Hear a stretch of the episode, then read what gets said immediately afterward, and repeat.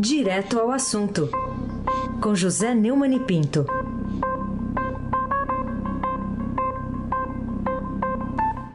Oi, Neumani, bom dia. Bom dia, Raisen Abac, lá esgotado, que hoje está no lugar da nossa querida Bárbara Guerra, que está de folga. Almirante Nelson e o seu pedalinho.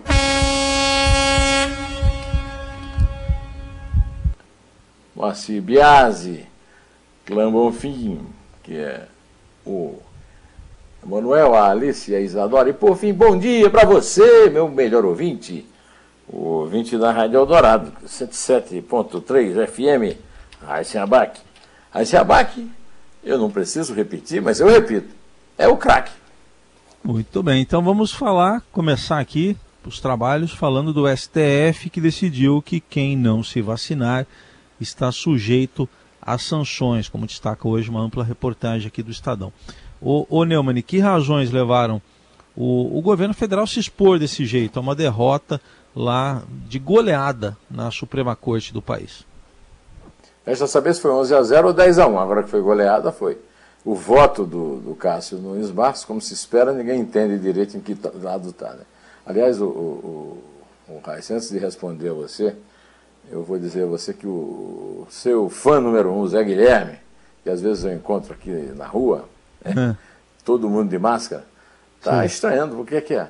a Carolina não voltou ainda, ele sente muita falta da Carolina Ercolim. Dia 28, Zé Guilherme, 28, ela está aí, e eu não tô, dia 28 eu tô de folga. Tá vendo? A, a, a, vida não é perfeita, né, Zé Aliás, já vou avisar o Zé Guilherme que o Neumann também não está a partir do dia 28, é isso? Exatamente. Você trabalha, que semana que você trabalha? Trabalho, aqui? trabalho com você. Trabalho trabalha comigo na semana que vem. Então é, na outra, é um, a Carol volta e nós estamos de folga. É, é um golpe muito grande para o Zé Guilherme, nós dois fora, viu? Isso, ele deve estar preocupado agora. É.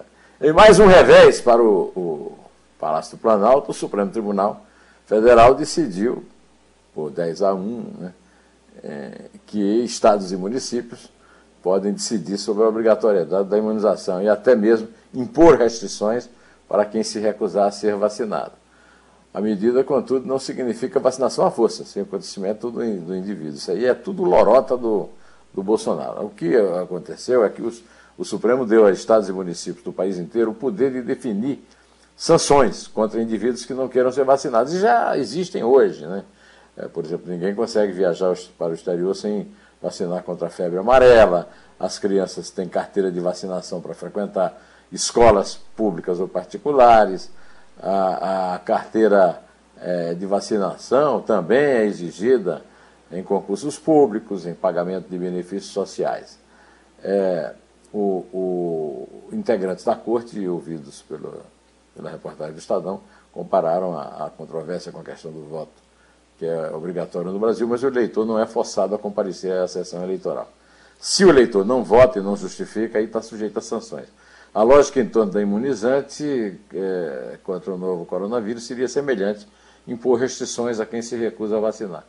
Agora, o presidente Jair Bolsonaro, com a sua é, campanha, com a sua cruzada para que todo mundo se angustie, né? É, então explicar, é bom explicar isso o passivo pazuelo, né? descartou a possibilidade de haver vacinas é, para a Covid para toda a, a, população brasileira até o fim de 2021. Ele fez a afirmação ontem defendendo o voto do, do empregadinho dele, Cássio Nunes Marques, que ele colocou lá para isso, para votar, para defender a sua. É, a sua a, a questão, Heisen, eu não entendi. Quer dizer, quer dizer então que eu vou gastar 20 bilhões para comprar vacina e não vai ter vacina para todo mundo? É isso. É, é para que, que serve 20, 20 bilhões? 20 bilhões dá para comprar, sei lá, 500 milhões de vacinas. Que história é essa? Ah, como diz o, o, editorial do Estadão hoje, mais uma vez primoroso, o homem que calculava, até me lembrei da minha adolescência, porque eu lia muito Malba Tarran, era um dos meus é. autores favoritos. O, o, homem que calculava, o editorial é o presidente que calculava. É preciso uma, do, uma dose cavalar de polianismo, é desse registrou o editorial num cacete sentido contra o presidente que calculava e o ministro que não sabe calcular. Aí se abaque. o craque. Bom, outro aspecto aí dessa tragédia toda, Neumann, é que o país voltou a registrar mais de mil mortes diárias pela Covid, conforme retrata hoje o Estadão. 1.054 é o dado do consórcio de imprensa do qual o Estadão faz parte. Bom, queria uma análise sua das causas de mais esse recorde trágico, triste nessa época do ano, né? Fim de ano, que a gente talvez lá no começo imaginasse que não seria assim esse Natal, não seria assim esse ano novo. É, eu, pelo menos, esperava ter passado a pandemia. Não passou, vamos aqui continuar, todos nós em home office. Né? O consórcio de veículos de imprensa, já que o Ministério da Saúde não teve é, continuidade na divulgação dos dados, nem é, nem é confiável a sua divulgação, né? divulgou novo levantamento da situação da pandemia.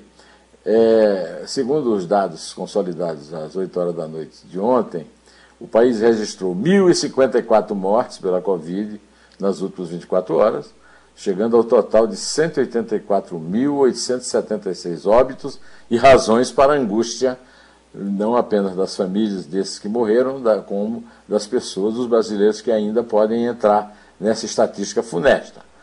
O, o, o país não registrava mil óbitos, é bom informar isso ao idiota do omisso do ministro, em um dia desde 15 de setembro, quando foram registradas 1.090 mortes. Mas agora nós estamos é, passando exatamente até esse recorde. Né? Com isso, a média móvel de mortes no Brasil nos últimos sete dias foi de 725, o maior valor desde 21 de setembro, quando a média mortal foi móvel foi de 748 mortes por dia em uma semana. A variação é de 27% é, crescendo em comparação à média de 14 dias atrás. Ah, ah, você sabe o, o, que eu ando procurando, do jeito que o Diógenes procurava é, um homem direito, né, e sábio, com aquela lanterna. lanterna, o Osmar Terra. É porque agora, o, o, você sabe o que, é que aconteceu, Raíssa? O rei Os da Suécia. É. Ah, ele Baterra, admitiu, não. né? O rei ele da Suécia. falhas. Então, o, o grande exemplo, é, até agora, de terraplanistas, babacas, idiotas como esse Osmar Terra, era o, a Suécia. A Suécia é uma exceção. Pois bem, o rei da Suécia, o rei Karl 16 Gustav, em cadeia nacional de televisão, disse: Temos um grande número de mortos e isso é terrível.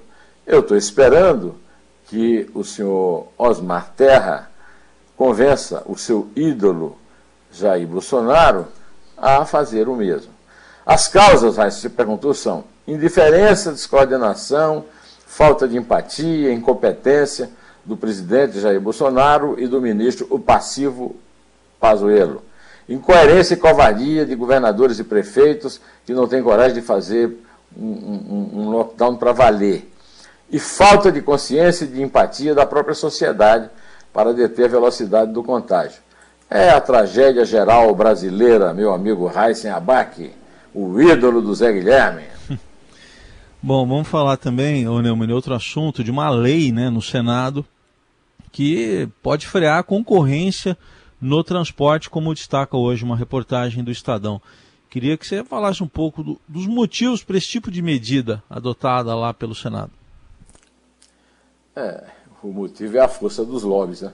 O lobby do transporte rodoviário interestadual se manifesta no, no Congresso e também na, no Supremo Tribunal Federal. Você se lembra do, da verdadeira fábrica de habeas corpus que está na gaveta pronta para ser assinada, que estão na gaveta prontas para serem assinadas pelo Gilmar Mendes, para toda aquela elite eh, corrupta que confessou seus crimes, inclusive, mas que é, essa elite é toda solta o tempo todo é, pelo Gilmar Mendes. Né? O, essa, essa elite é, de donos de empresas de, de, de ônibus contam com a aliança, não apenas no Supremo, mas também no Congresso, no Senado principalmente, que aprovou mudança nas regras de transporte rodoviário interestadual, não sei porquê, porque é que tem que ter mudança, mas na prática sabe-se que é para frear a concorrência no setor e suspender mais de 11 mil novas linhas em todo o país. O relator do, do projeto é um senador chamado Assir Gurgax, que quer fazer do PDT de Rondônia.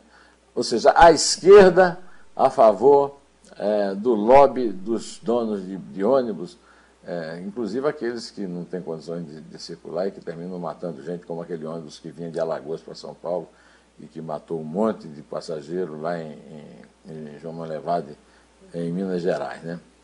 O, o texto é, foi alvo de disputa entre o Senado e o Ministério da Infraestrutura nos últimos meses. O senador Rodrigo Pacheco, do Demo do Minas, nome do Davi Alcolumbre para sucedê-lo na presidência do Senado, emplacou durante as negociações uma indicação para a Agência Nacional de Transporte Terrestre do advogado e ex-deputado estadual Arnaldo Silva Júnior. É lamentável, é trágico ver os representantes do povo a serviço dos monopólios. Distanciamento da vontade e do direito do cidadão pela representação democrática dele, Raíssen Abac, o craque. Neumann, e outro destaque tem a ver com o Congresso Nacional. O Estadão destaca em manchete que o Congresso atropelou, está atropelando, hein? pode atropelar mais ainda, por isso que eu estou falando no gerúndio, ainda vem mais coisa por aí. A, a agenda aí do, do, do, Ministério da Economia. Queria que você falasse um pouco das consequências para nós aí no dia a dia. É, doutor, a coisa a coisa está feia para o seu Bolsonaro lá no Legislativo e, e às vezes até ele tem razão. Agora, o, o que é que acontece? Cadê o Paulo Guedes, hein, o, o, o, o Será que você marcou alguma partida de gamão com ele lá em Mogi, no, no não. Doma, não, hein? não, não. É porque ele sumiu. Vai ver, ele está dando palestras por aí, né?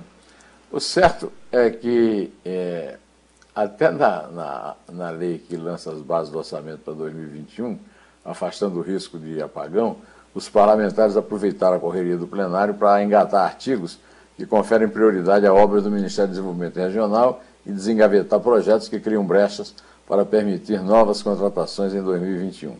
São votações que, desde os tempos do Eduardo Cunha, o caranguejo, ganharam o nome de votações do fim do mundo. Né? Aquelas sessões legislativas que fecham um ano e onde o inesperado acontece, incluindo a LDO. Cara o, o programa Casa Verde e Amarela como prioridade, blindando 59 programas de qualquer tipo de bloqueio e priorizando gastos com saneamento, uma, uma farra de gastos, né? unindo a fome dos representantes com a falta de vontade da cúpula do executivo, Raíssen Abac, o craque. E eu vou te perguntar agora também, para você fazer uma análise da principal manchete que está aqui na capa do portal do Estadão neste momento, que é sobre a figura do advogado de garantia. Advogados tentam deter o veto, advogado não, o juiz de garantia.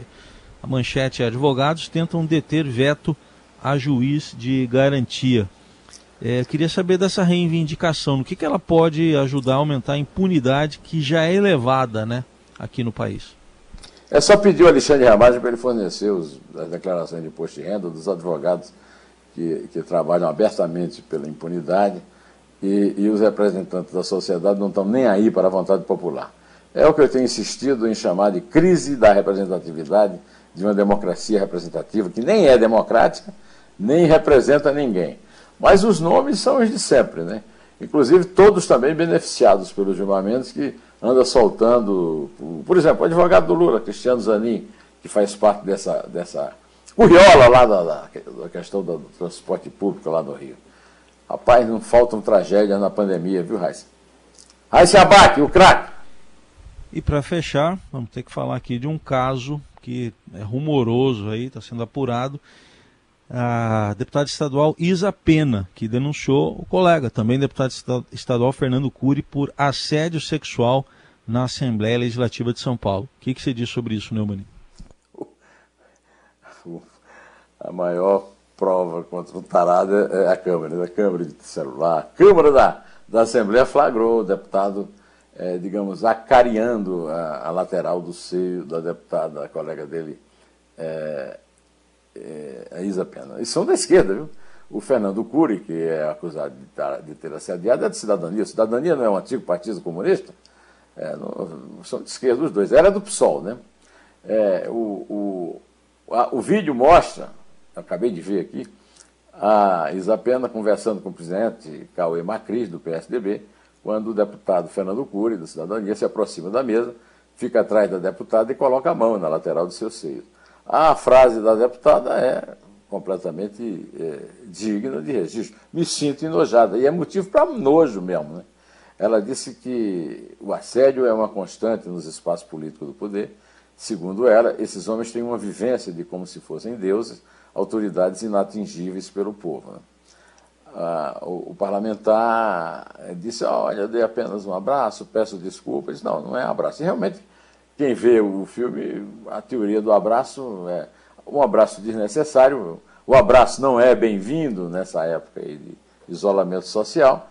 E ele, em vez de estar constrangido e triste, devia rasgar as vestes e pôr cinza na cabeça. E está apelando para o próprio cinismo. Eu nunca ia fazer isso na frente de 100 deputados. Na frente de 100 deputados e da Câmara, companheiro, pelo amor de Deus. Companheiro que é comunista, né? Camarada. As imagens são constrangedoras para o deputado, para os seus eleitores e para toda a, usando o nome do partido dele, cidadania paulista. Aí se abaque, o craque, aquele que só toca cotovelos durante a pandemia.